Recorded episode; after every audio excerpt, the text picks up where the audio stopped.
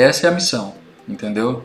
É, e a gente sempre precisa lembrar que é salvar vidas e patrimônios. É, a gente tem, tem acordado, eu mesmo tenho acordado para entender isso. É, não, é, não é só fazer o projeto.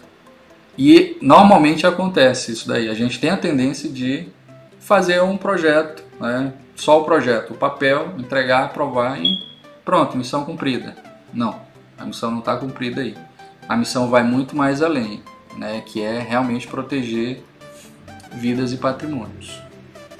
Tá? Ontem a gente fez uma live aí mostrando a importância de cada proteção, tá?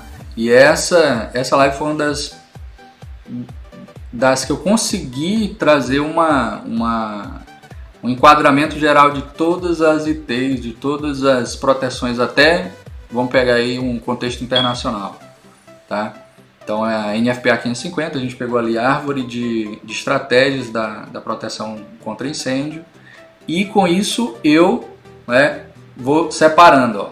Então tem controle de materiais de ignição, controle de combustível. Então tem a primeira parte que é prevenção e a segunda parte que vai ser a gerenciamento do fogo. Então é, então são, já começa de duas separações e aí vai tipo uma árvore mesmo, vários ramos, vários ramos separando cada proteção, né? E aí a gente no Brasil, a gente consegue enquadrar em quatro, como eu falei ontem.